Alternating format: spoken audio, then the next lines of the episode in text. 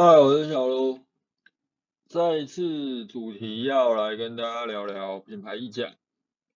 如果呃在一些平时有在看一些行销文章哦，或者参与一些行销讨论的人，应该多多少少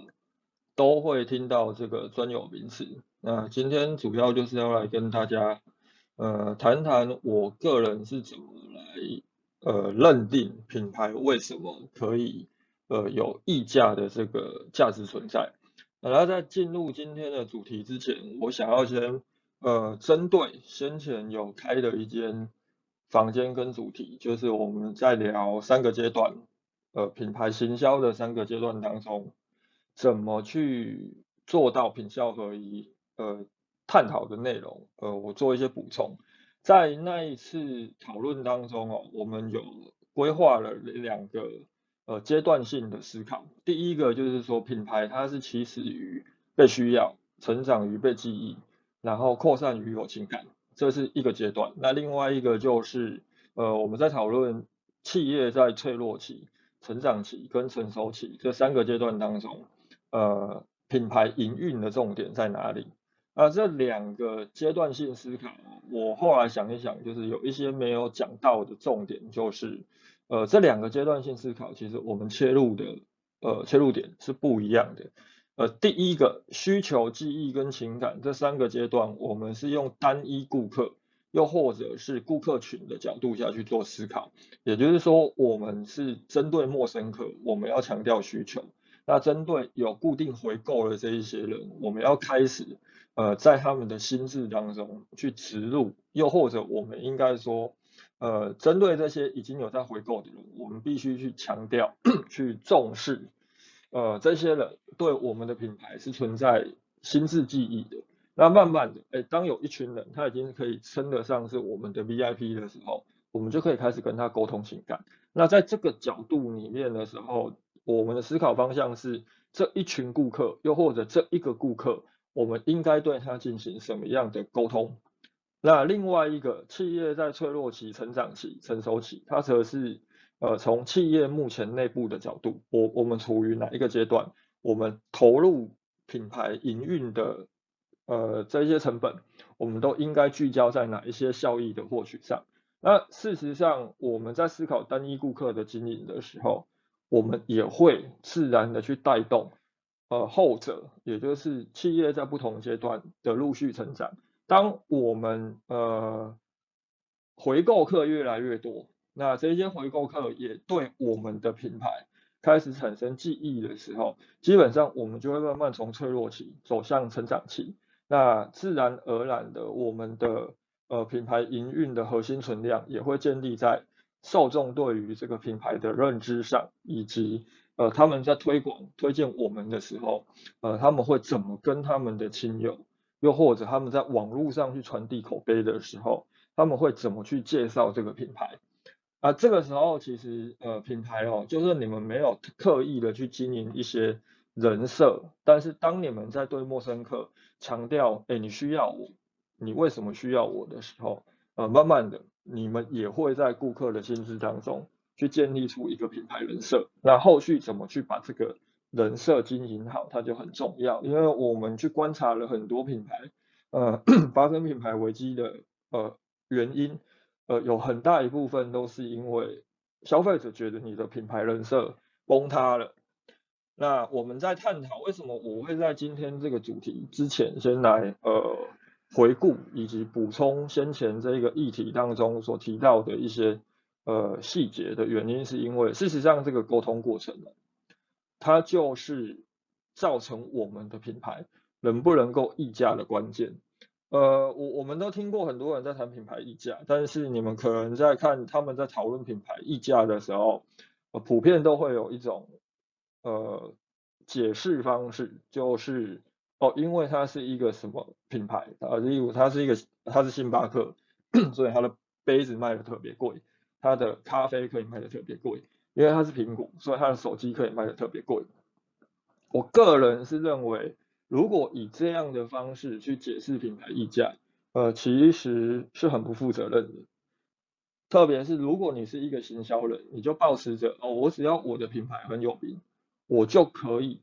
把商品卖的比别人还要高价，那你可能在整个行销过程当中会犯很大的错误，因为你会呃花很多的钱在呃传播你的品牌的知名度，你甚至会找一些代言人。那当慢慢大家都知道你这个品牌，或在讨论你的时候，你就认为我可以 卖的比较高价，这当中存在很大的一个盲点，必须要被突破。那我们怎么去理解品牌为什么可以溢价？呃，我个人还蛮推荐一本书，这一本书在我的 IG。呃，每周的推荐书里面，其中有一个礼拜我有介绍，就是简单的介绍。这本书叫做《品牌关键思维》，啊，它是一本呃不是工具书，它它不会一个步骤一个步骤教你怎么有 SOP 的去建立出一个品牌，因为这也是不可能的事情。那可能很多人会觉得这本书读起来哦都是一些干话，就是都是一些呃概念性的东西，都是一些理论，很没用。但事实上，这个作者这这本书我很推荐的原因，是因为我自己也看了蛮多的品牌书。那这本真的是一个呃很适合去打通我们对于品牌 认知的一本呃理论书籍。那它里面就有提到了两句话，应该说有有两个概念，是我觉得如果我们好好的去思考这两个概念，甚至于你去呃加入一些。呃，你在现实生活当中看到的案例啊，以及你个人喜欢的品牌去做思考的时候，你对于品牌如何行销，你会有很呃很到位的一个思考方向。而这两个概念分别就是其中一句话，它就放在书籍的封面。我觉得这句话讲的真的是太好了。他提到，好品牌能够让顾客感觉良好。哎，这一句话基本上它跟我们前面在提的这一些 需求逻辑，它是相符的。我们怎么让我们的顾客觉得良好？良好，我们可以把它归咎于就是它的体验是好的。所以你推出好的商品，你有优质的服务，你的客服让人家觉得很窝心，这一些都能够让你的顾客感觉良好。所以原则上都还是建立在。呃，行销四 P 的基础上，但是作者认为啊，一个伟大的品牌，它必须要能够让顾客自我感觉良好。这句话就很有意思，就是我们如何让我们的顾客自我感觉良好。他在进一步，就是书籍的作者有进一步在书中又提出了一个概念，就是说。呃，一般来讲哦，我们想要把商品销售出出去，呃，有一个很简单的方式，就是你在销售业的规划当中，你不能让消费者只是觉得想要。如果我们只是让消费者觉得想要这个商品，那很容易会落入呃冲动性购买的一个陷阱当中。那冲动性购买其实也是我们发现到很多的企业会遇到，呃，消费者超取不取。又或者退货率很高的一个主要问题，我们除了让消费者想要之外，我们还要进一步的让他把想要变成他觉得他需要，甚至于他觉得我必须要这个商品。当消费者他觉得他是需要的，甚至是必须要的时候，他不可能会给你退货，他甚至恨不得我现在下单，我两三个小时之后立刻就收到商品。因为我要去使用它，但是品牌关键思维的这一本书当中，他跟我们提到，我们必须在需要的背后再加上想要，这是什么意思？呃，他举了几个例子啊，例如我想要一条围巾，但是呃我需要一条围巾，跟我想要 Burberry 的围巾，我需要一台电脑，跟我想要呃。苹果的电脑，呃，我需要一只手机，跟我想要 Apple 的手机，这两者之间需要跟想要之间的差异性，以及为什么在想要的部分能够加上一个品牌在上面，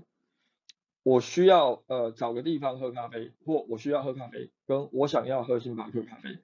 呃，这个想要其实就是一个品牌，它能够。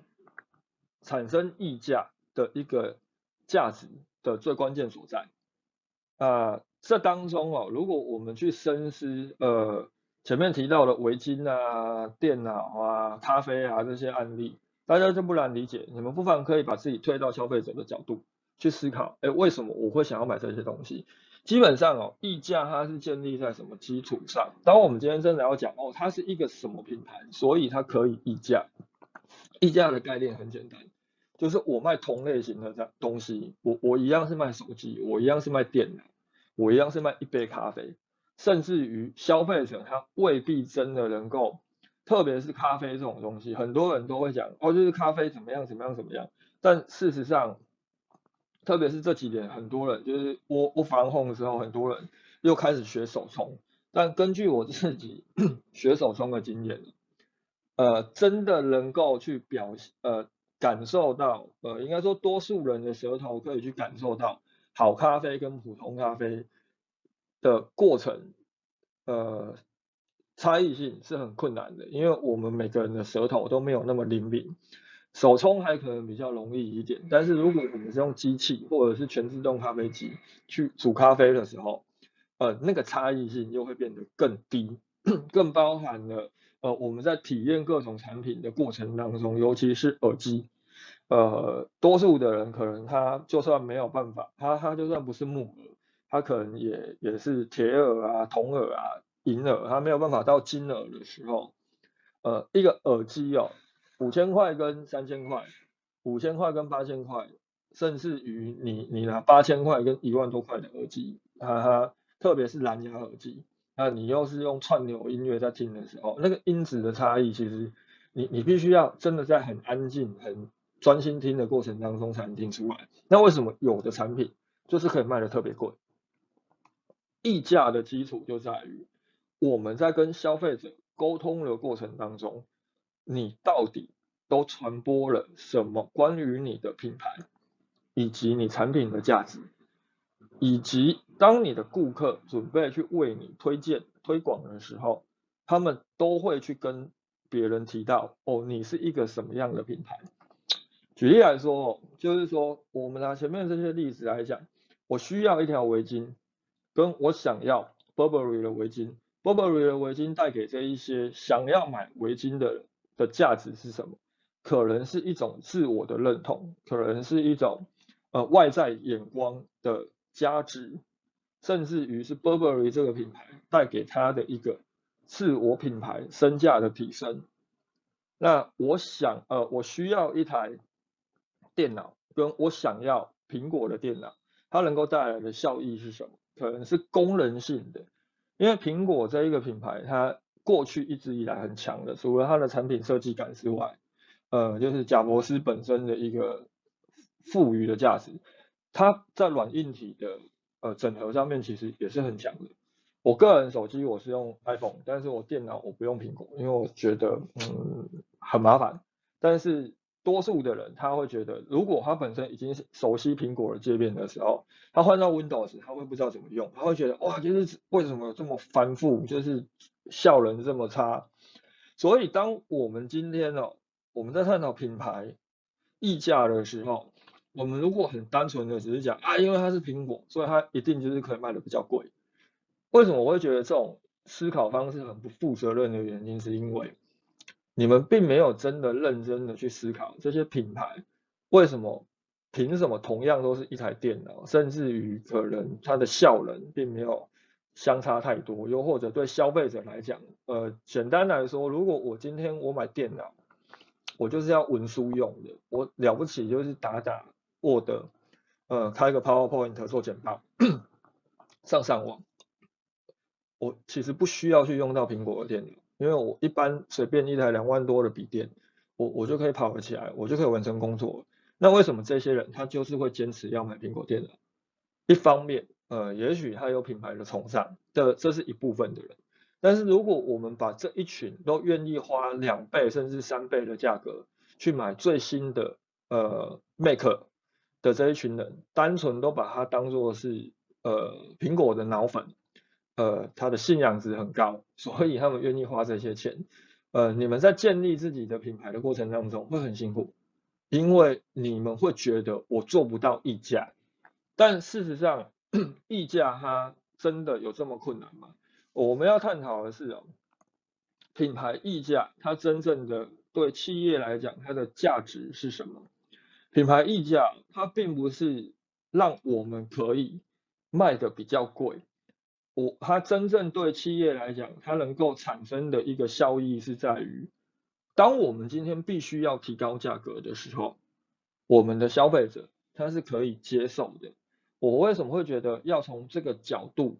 去思考品牌溢价的最主要原因，就在于说这件事情它会越来越重要，特别是在这一两年当中，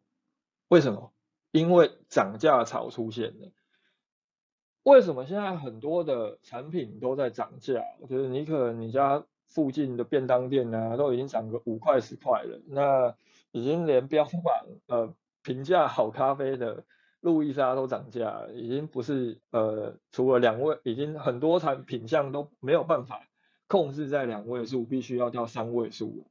啊，这一波涨价潮的出现，它它原则上很多人都会用通货膨胀。甚至会用停滞性通膨来讨论，但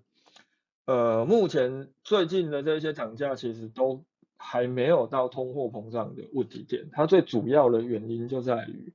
呃，疫情爆发的时候，很多的工厂都停工，那造成了原物料在某一个时间段里面突然短缺了。那接下来大量的需求抢料啊，呃，抢货啊。的一些需求出现之后，又会造成呃运输，也就是海运跟空运，那海运又是最大宗，因为呃相对划算嘛，呃的需求大量增加。但是我们全球货柜就是这么多，我们不要讲货柜，货柜至少还可以生产，问题是我们港口可以停泊的位置就是这么多的时候，那一定就是会造成塞车，那很多的料进不来。大家都愿意花更多的钱去抢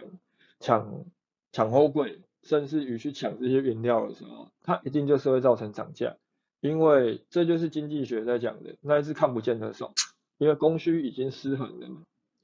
啊，涨价潮当我们必须要去面对，特别是可能我们整个二零二二年，它还是会持续的一直不断的呃成存在成本提高的问题。尤其是可能好，二零二一年的时候，这些供应商可能就是每一季给你涨一次，那可能到二零二二年的时候，它会变成是呃两个月就跟你讲，哎，我们可能要涨多少涨多少，甚至于变成是三个月，呃一个多月就跟你讲，哎，我们可能什么东西要涨哦。那当我们必须要面对更高频的涨价跟成本提高的时候，你的品牌存不存在溢价的价值，它就很重要。如果我们只是把品牌溢价定义在哦，我们的品牌看起来很好，我们的品牌非常的知名，所以我们可以卖的特别贵。那这个时候你会落入一个问题点，就是你可能会盲目的在你的品牌升级过程当中去做一些虚功。什么叫做虚功？就是我我我这边就不讲是哪个品牌，但是它很知名，啊，它也呃曾经过去涨过好几次价，结果每一次涨价，呃就算只是涨个呃五趴，那涨个五块十块，都会立刻上新闻，然后就被骂翻。呃，通常最后厂商就呃品牌就会退缩，就是宣布不涨价。那为什么这一家餐饮这个餐饮品牌？它在涨价的过程当中，会遇到这么多的呃 困难哦，原因就在于说，呃，它其实在每次涨价的过程，特别是它在品牌升级的过程当中，它都没有好好的让消费者知道我的品牌到底好在哪里，以及我的品牌的呃升级的原因是什么。他花了大钱去设计一个新的呃品牌的 VI。呃，设计了新的包装，那整个店面都翻新了，看起来呃更加的舒适，看起来更加的干净明亮。呃，但是问题是，当它要涨价的时候，它消费者都不知道，呃，你到底赋赋予我的价值是什么？哦，我为什么要选择来你这边吃东西？我为什么要选择花更高的钱吃同样的东西的时候，他只会觉得你是不是把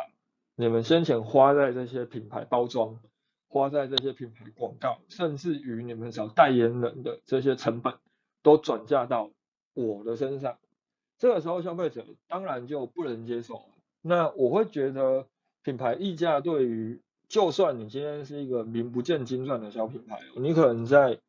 我们前面讨论的过程当中，你还处于脆弱期，那你的受众、你的消费者大多都还是陌生消费者，可能有少部分呃百分之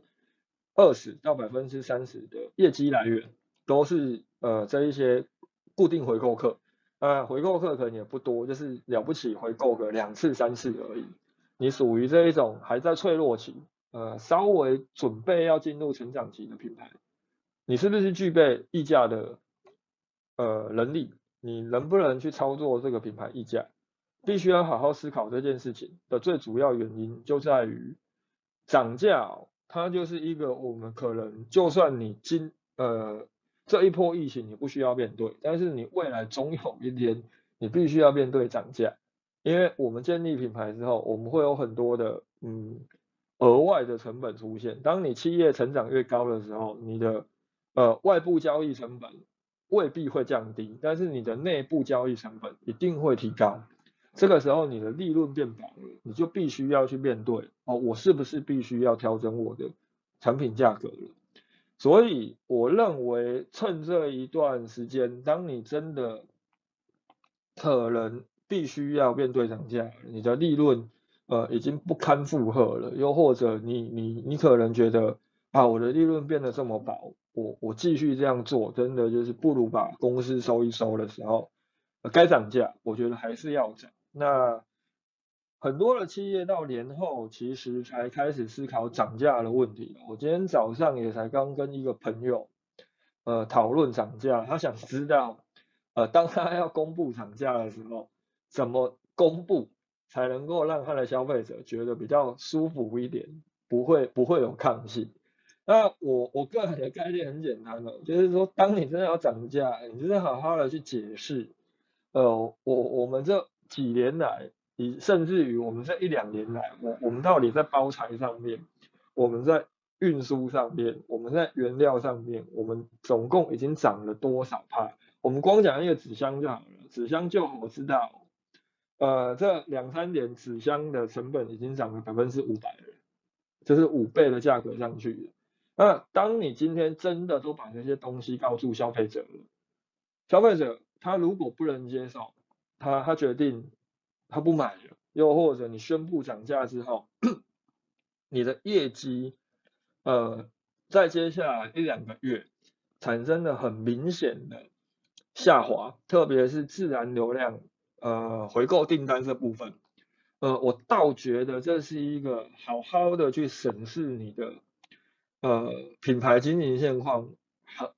不错的一个机会，原因是因为呃为什么当我们涨价？消费者就会离开，有几个原因。第一个，可能是因为你卖的产品，你的整体的产品结构，它是建立在非刚需型产品的基础上，也就是说，你卖的可能大多都是弹性需求型的商品，消费者呃要买不买都没有差，又或者他没有这么急迫的一定要购买，甚至呃一段时间之后就必须要回购。也有可能你卖的东西根本就是所谓的娱乐型商品，很多的快电商呃都会往这个方向去走。就像以前指尖陀螺很红的时候，一批头大家都在卖指尖陀螺。那当你今天的产品类型属于弹性型呃弹需型商品，又或者娱乐型商品的时候，呃，当现在万物齐涨，你你吃食衣住行都在涨的时候，那消费者。自然而然会因为哦，我的薪水没有涨，但是感觉现在好像什么东西都在涨，会有一种消费紧缩的心态产生的时候，那他们自然而然会把他们的购买决策转移到其他更需要的产品类型上。那这个时候，你你自然而然你的订单就是会减少，特别是你还涨价。啊，这个问题点其实还不是很严重，因为你只要去调整你的产品结构。以及调整你的，嗯，甚至于你去补足一些新品的话，多多少少都可以，呃，慢慢的平稳。反而你遇到的这一个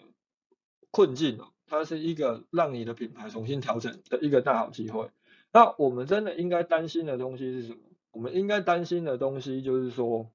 今天当你涨价，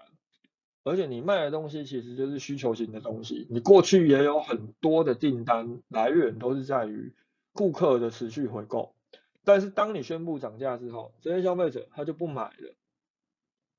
他转向去跟其他卖同类型商品，而且它的价格比较便宜的这一些竞品做购买，那这个时候。我觉得问题才会很严重。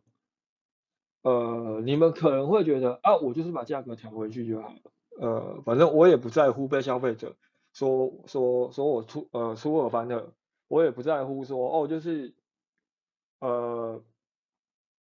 我的利润可能没有办法提高，我我就想办法熬过这一段时间，我熬过去，就是呃等到呃成本又下下降了，我就一样能赚钱。但是问题是啊，当你今天一涨价，消费者就选择转向跟其他更便宜的呃其他竞品做购买的时候，这代表着你可能很难去真正建立出一个健康的品牌，以及你今天就算成为一个知名品牌了，你你的品牌的声誉呃呃品牌的声量已经足够高的时候，你也没有办法去掌握。品牌能够为企业带来的最主要价值，也就是所谓的品牌溢价。原因是因为你的整体的品牌定位跟获取消费者的方式，其实存在了相当大的漏洞。你可能从头到尾，你在销售的过程当中，以及你在呃跟消费者沟通的过程当中，你都没有很明确的让消费者知道，他们为什么应该要购买你的产品，以及。他们购买你的产品能够获得的好处到底是什么？你只是一昧的把呃销售的重心放在你的价格上，那这也是为什么我们在进行品牌定位的时候，呃尽量的会去避免把评价把呃便宜呃举例来说就是。呃，路易莎最近不是宣布涨价嘛？那有些消费者就会觉得，哦，不如就去喝星巴克。即便哦，即便他们涨价之后的价格跟星巴克其实还是相比之下低很多。啊，为什么消费者会这样去想？甚至有些消费者会很在意，哦，就是从两位数变成三位数。那包含了就像家乐福，他们呃 slogan 就是天天都便宜嘛。那屈臣氏甚至标榜，呃，买贵退几倍差价。为什么我会尽量的避免去做这样的事情？呃，一方面你会发现到为什么呃能够跟你去主打便宜，甚至在这个阶段宣布动涨的，通常是什么品牌？通常都是通路型品牌。通路型品牌原则上来说，他们占了很大的优势，就是说，好，全年今天跟你宣布我动涨，我到年底前动涨，甚至我跟你讲，我二零二二年我都不涨价。然后为什么不怕？原因是因为。他们可以把这个呃成本转嫁到供应商的身上，你供应商不能接受，你就是退出嘛。而这个时候，如果你是供货给全年的供应商，你会不会考虑一下？会啊，因为毕竟他们的他们属于强势通路嘛。呃，这屈臣氏也是相同概念。但是当你今天是一个呃产品型品牌的时候，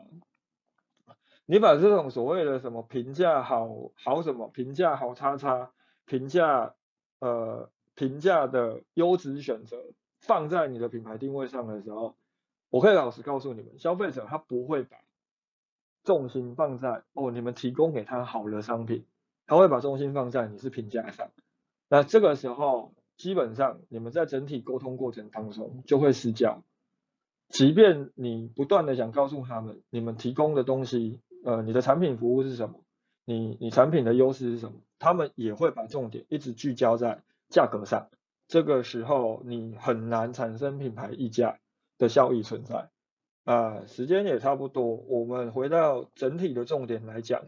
品牌溢价它其实概念真的很简单，就是我一样是刚好我们底下有几个朋友 CC 也进来了，好，我一样卖鞋子，啊，我为什么我可以卖的比别人还贵？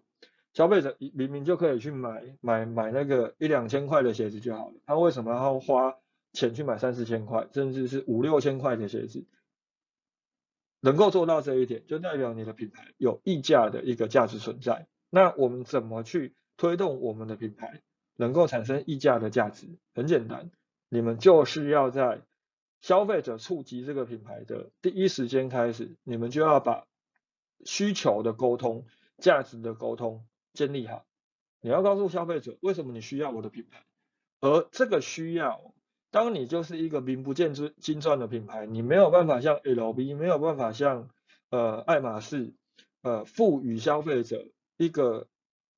身价的提高，是一个外在。